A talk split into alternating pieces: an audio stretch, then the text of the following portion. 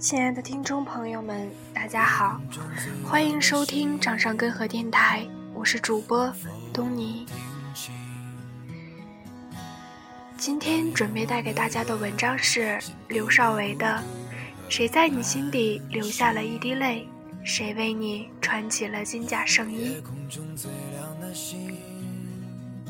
有个哥们儿有一次带我去看他的女朋友，那个时候他们还没有公开恋情，我只得假装从他们两个身边经过，看一眼那个姑娘。到了地方，哥们儿拨通了姑娘的电话，我就看见对面走过来一个姑娘，低头看了一眼手机，然后笑着抬起头，到处在寻找着什么。他看到我哥们儿之后。两个眼睛先是笑弯了，露出一排洁白的牙齿，接着一直看着我哥们儿，直到他把他搂入怀中。回来的路上，哥们儿问我：“这姑娘怎么样？”我说：“我不知道你是想玩玩还是想结婚，反正我要是你就跟她结婚。”哥们儿问：“为啥？”我说：“他在看你的时候，感觉他的眼里满满的都是爱。”你看过《大话西游》吗？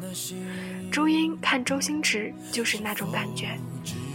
哥们儿想了一会儿，也没能想起那是一种怎样的眼神，就开玩笑跟我说：“我看你好像一条狗哎。”一年之后，好事将近。很多年之前，有个人告诉我说：“女生喜不喜欢你，你看眼睛就看出来了。”当时我一直不理解。直到有一次看《大圣娶亲》，我说朱茵演的真好啊。旁边的人告诉我，他那个时候是喜欢周星驰的。你不觉得他不是在演戏，而是在撒娇吗？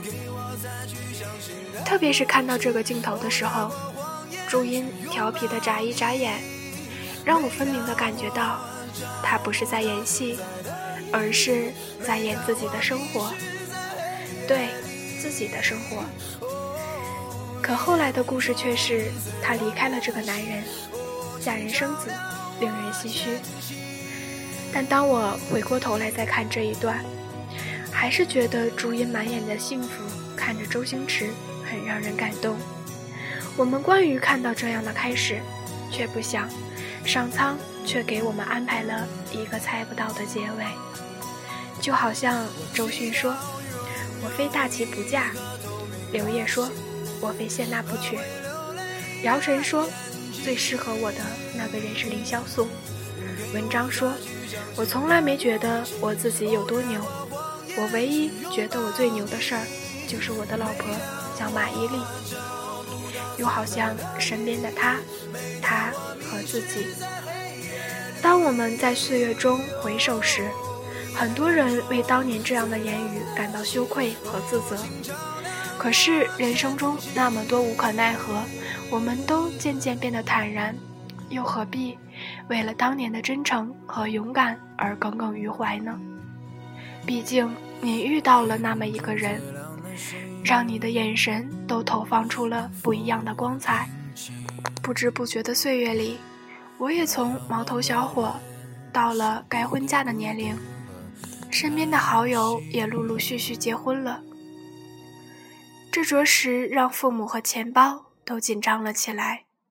但对自己而言，更多的是一种担心，担心就这样平平淡淡的结婚，潦潦草草的过完了一生。特别是看到两个相识不到一百天的人就要结婚。还在婚礼上鬼哭狼嚎的称对方是自己寻找多年的真爱时，总是被他俩的演技所感动，总觉得演技如此接近的两个人，应该是寻找多年的兄妹才对。然后内心就被一种莫名的失落所淹没。直到有一次，还是陪我看《大话西游》的那个哥们儿给我打电话，说他有女朋友了，准备结婚了。我问他看你的时候，也跟紫霞仙子看孙悟空的时候一样吗？他说没有啊，我俩就是觉得特别适合结婚而已。我问什么是特别适合结婚呐？他琢磨了一会儿，说：“就是俩人在一起的时候，都不会感觉有什么特别的，也是没什么话说。但是少了一个人，总觉得心里空落落的。”我说：“这算哪门子适合结婚啊？”他立刻反驳我说：“反正恋爱的终点是床，大家殊途同归，你干嘛那么矫情？”他的人生观永远像是狗血一样，能浇灭一切天灵灵地灵灵。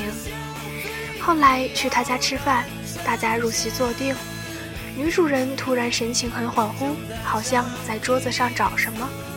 哥们瞥了一眼，立刻站起来向厨房走去。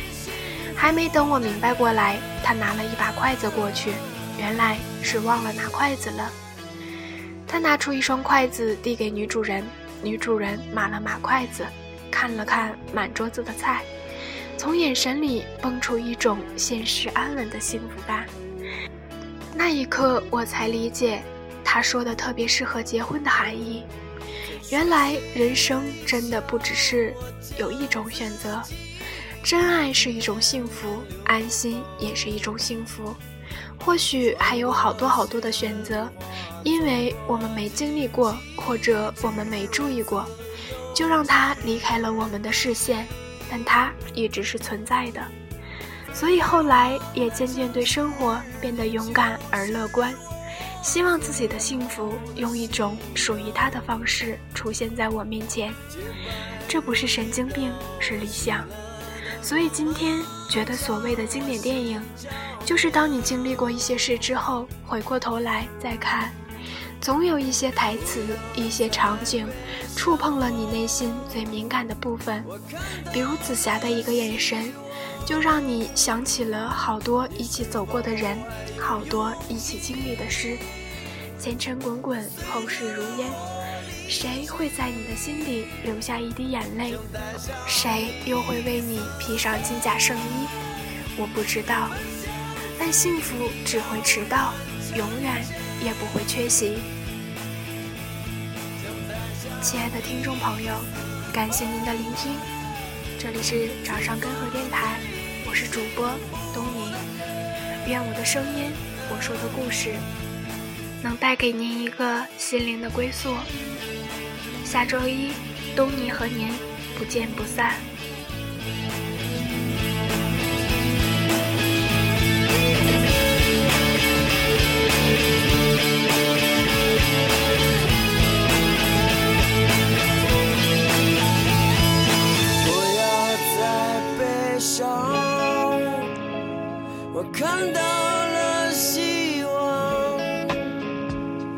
是否还有勇气随着我离去，想带上？